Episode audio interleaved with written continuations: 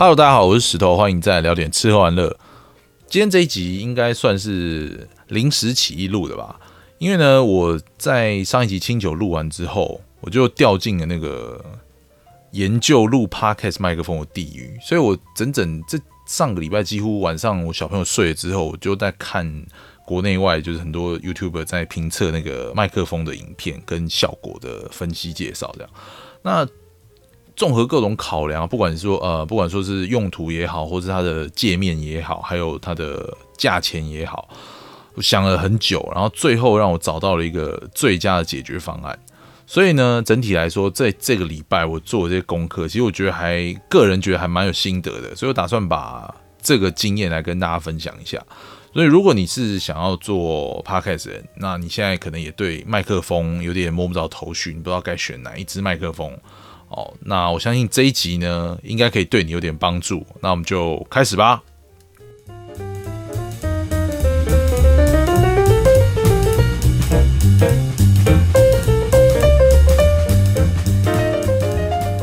好，先大概讲一下我录音的环境跟器材。好了，其实我第一、第二集刚录好之后，我丢在丢在分享到我的脸书上，然后呢。其实就有朋友就问我说：“哎，那个声音还蛮好的，会分享一下器材啊？”其实我还蛮惊讶的，因为我用的耳机真的超烂。就是我 PS4 就之前跟朋友一起买的，它是算是不能算电竞吧，就是单耳的耳机，然后有一支麦克风在你的嘴巴旁边这种。因为因为 PS4 可以开 Party 嘛，你可以跟朋友在游戏中间可以对话的麦克风啊，我就用这，因为我没有其他器材，我就直接用这个来录了。那环境的话，其实也还蛮。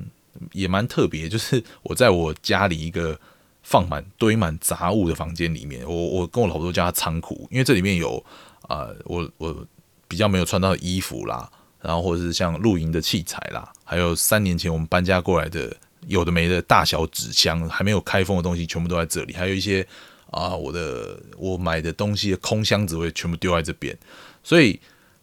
总总体来说，这个房间因为杂物太多，可能消掉很多。很多回音吧，所以就变成说，哎，录出来的时候声音第一个没有回音，然后因为麦克风就固定位置，所以不会说有忽大忽小的感觉，所以才会让朋友听起来说，哎，觉得声音还不错。所以我就这样录了三集，然后到上礼拜清酒录完之后，我就开始把我的 p o c a s t 丢给一些朋友，就请他们帮我听听看。所以我非常感谢这些呃听完之后花时间听完然后给我意见的朋友们，非常非常感谢你们。那其中有一位他是做乐团的，他自己有个乐团叫奈落，然后他是也办了一本专门介绍日本视觉系乐团的杂志，叫做 Visual Zin。哦，那他是团长叫秀，那秀就跟我说，你如果换一支麦克风的话，可能去找一支好一点麦克风，你的声音质感会听起来比较好一点。这样，好，所以我就开始踏上了我寻找麦克风的旅程。好，那其实对于一个刚入门 Podcast 人来说，就是器材就是一个。算是一个门槛吧，因为你要考量你的预算跟你的用途，然后你要使用什么样麦克风或什么样的系统，这些都是必须要考虑的事情。所以一开始我就想说，因为因为这跟我我我的节目性质有关嘛，因为我不应该不算是我只只会只有自己一个人，因为我的题目有些我有规划一些题目是会找来宾的，我必须去访问来宾的。好，意思就是我会用到超过一支的麦克风。那这样 USB 麦克风就不是我的选项，因为我那时候只知道 USB 麦克风只能进电脑，那电脑只能收一支麦克风，那所以我就只好去看录音界面跟 XLR 麦克风啊，因为呃录音界面只能接 U XLR 麦克风。好，那讲到录音界面，大家讨论度最高就是 Rocaster Pro 嘛。因为它毕竟专门为 p a r k e t 设计哦，然后又有很多方便的滑杆啦、静音啊，或者是说有很多按键可以去预设一些声音，或者是说还可以接蓝牙哦等等。可是对我来说，初期你要投入就是砸两万多块买一个录音界面，实在是有点不实际。对，那所以我就去看了，我也去看了，像是 Audion 的 Evo Four。然后它可以收两，它可以接两支 U XLR 麦克风哦。那或之后它可能会出啊 Evo 八可以收四轨。那但是但是好，所以除了等于就是界面，因为像 Evo Four 就好像要四五千块了。那如果之后推出 Evo 八，好像也要个六五六千六七千吧。这只是界面而已，我还要再算上麦克风的钱，那也是等于也是一笔蛮大的开销啦。所以其实有点 这边有点卡关，想说哇，我也不太可能丢那么多钱呐，那我怎么办呢？我就后来我就在搜寻看，看到有人讲说啊，其实 Mac 可以透过那个 MIDI 设定这边。哦，把它调整一下，就是改那个设定之后，你就可以用聚集装置这个功能去让 Mac 可以同时收多支 USB 麦克风的的方的功能啦。所以我想说，哦，太棒了！那这样我又我，所以我又回来看 USB 麦克风。好，那确定方向之后，我就开始上上 YouTube，开始看国内外的一些 YouTuber 他们做的评测影片。好，因为他们会把比如说，同时介绍三四支麦克风，他们就在影片里面用不同的麦克风来录音，然后全部放一支影片里面让你去比较。那我自己其实我不知道，可能木耳吧，我听起来好像我听不出来太明显的差别啦。但是当然，当然有几只麦克风可能录出来声音比较浑厚一点，那有些可能比较单薄一点，这个大概。但是基本上我觉得好像差不了太多。好，那其呃其实国外的。不管是国内外的，大家介绍的其实也不外乎就那几只嘛，像什么雪球啦、雪怪，就是 Blue 的 Snowball 跟液体嘛，然后或者是澳洲的 Road，就是 Road NT USB 好跟 NT USB Mini，还有像是我我有看过有人介绍 Bear Dynamic 的 Fox，那还有像是 Hyper X 的 Quadcast 这几只，还有铁三角，铁三角像二零二零 Plus 跟二五零零这几只。好，那我们一个一个来讲，像雪怪系列就是 Snowball，从 Snowball 开始，其实它好像蛮超值，大家一开始就说爱买一个雪 Snowball 就好了，好像一千多两千块就有。那也有人可以去买液体，就稍微再大型一点，再专业一点。那我个人是觉得我没有想要买雪球啦，我自己是蛮那个外貌协会的，就是雪球对我来说感觉有点阳春啊，我还是想要一个看起来比较专业的麦克风，但是。我我就开始看液体。好，首先液体，我觉得它有个不错的地方是，它有一个收音模式，它有很多个收音模式可以调整。哦，在在它的麦克风上面就有个旋钮啊，你可以调整它是心形指向啊，或者是八字形指向，或者是全指向，就是圆圈形的。还有不知道有没有立体，好像也有立体声吧。就是我觉得这个部分还蛮厉害，就它好像呃液体大概四五千块吧，它可以，它算是在。刚刚提到这几支 USB 麦克风里面，唯一一个有指向调整的麦克的 USB 麦克风，但是它让我最受不了一点，那就是它用的是 Mini USB 的界面，就它 Mini USB 是在在麦克风身上，现在已经到 Type C 的年代了，好吗？？USB 是已经呃，Mini USB 已经大概不知道几年前的东西。你现在要去找一条 USB Mini USB 线都很难找。像我前阵子，我我呃有朋友送送我女儿一个一个讲故事的兔子，一一只兔子。那它要充电就是用 Mini USB。我我当下我还真的找不到哪里有 U Mini USB 的线，是我在家翻好久翻好久才找到，真的是我被我藏在。箱子最下面那个已经没有在用 mini USB 线，你现在几乎也去市面上也很难买到。当然，你可能虾皮上一买还是有，但是已经少很多了。而且我最害怕就是 mini USB 对我来说了，我使用习惯非常呃，使用的经验不好，因为那个 USB 头就是比较松一点的，所以很容易接触不良哦。你可能线头有点压到或干嘛，你你可能接触不良，这个这个东西就没办法用了，或者你就必须要送修，可能那就很麻烦的事情。所以，抱歉，Mini USB Pass，好，我就没有办法去选择雪怪。那但还有一点就是外形啊，我觉得雪怪其实还是有一点点笨拙感啊。虽然它它是金属金属的机身，然后又有麦克风架，但是它看起来就稍微笨重了一点。对，不能不能说笨重啊，就是外观上看起来笨笨的。好，所以好，那我就再来就看 Road。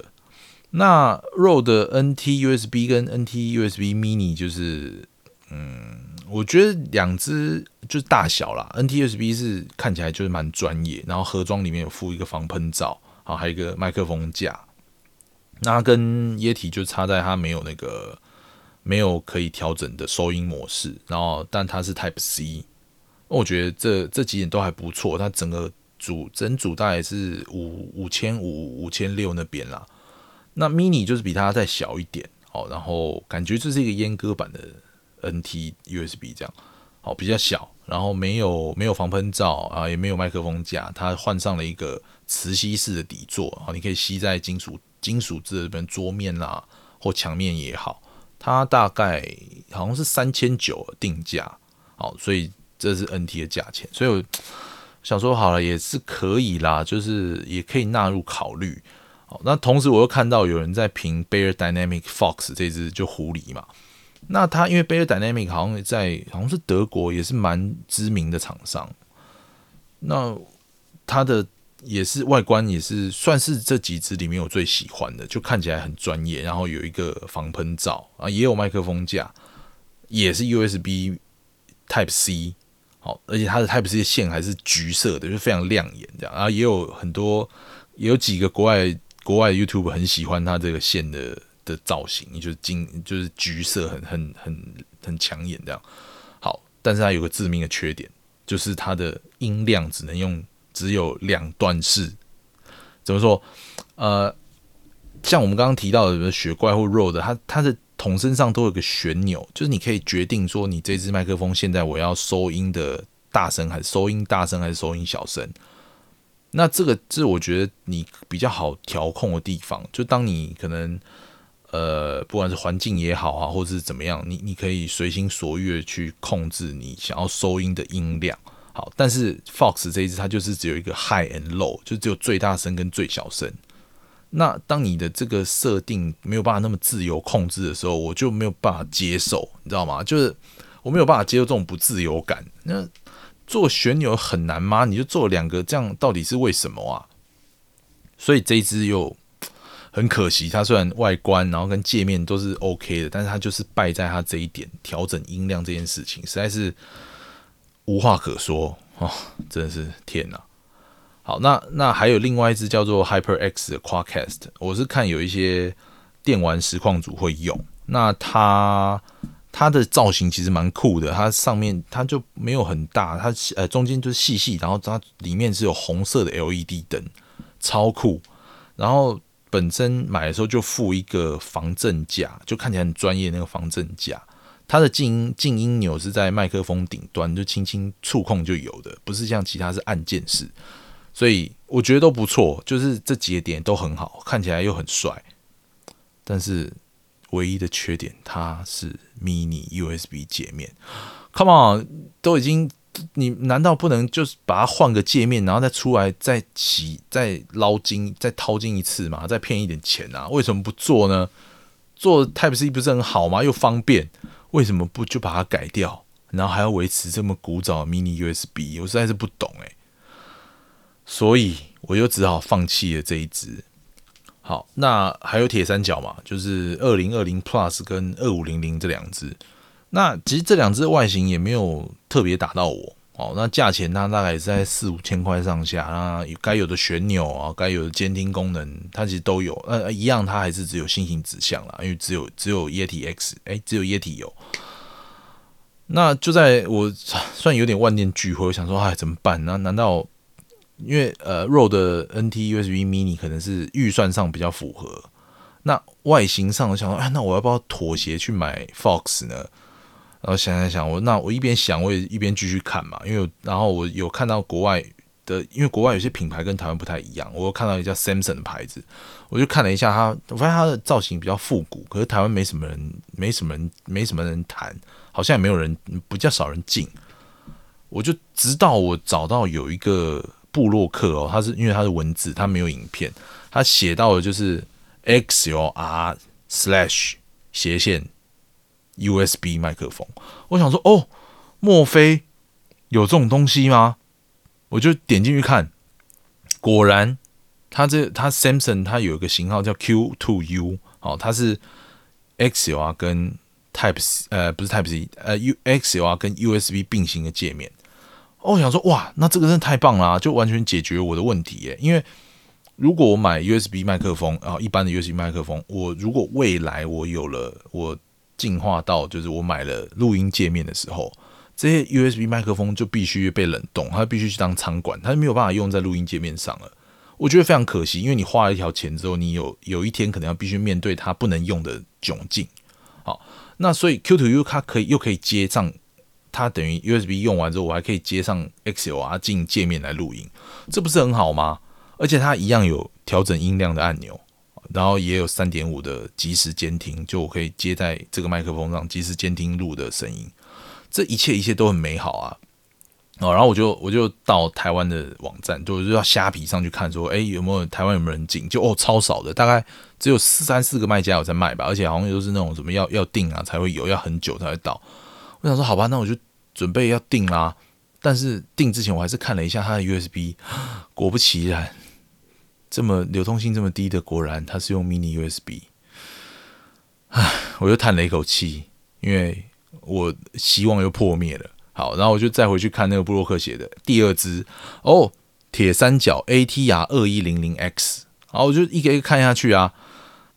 一样有 XLR 哦，有 USB，然后有音量调整。这边是这一只是旋钮，好，然后还有一个三点五的即时监听，好，也是一样应有尽有。那我就说，哎，好像不错，我就那我就来回到虾皮上再去找找看嘛。发现，哎，其实。进铁三角的人还蛮多的，应该是因为台湾也有总代理啦，哦，所以看了看看看看，然后我想说，哎，那我来看一下，终于太棒了，它是 Type C 的 USB，我真的是，我真的要称赞铁三角，哎，就是你终终于做了一件对的事情，好吗？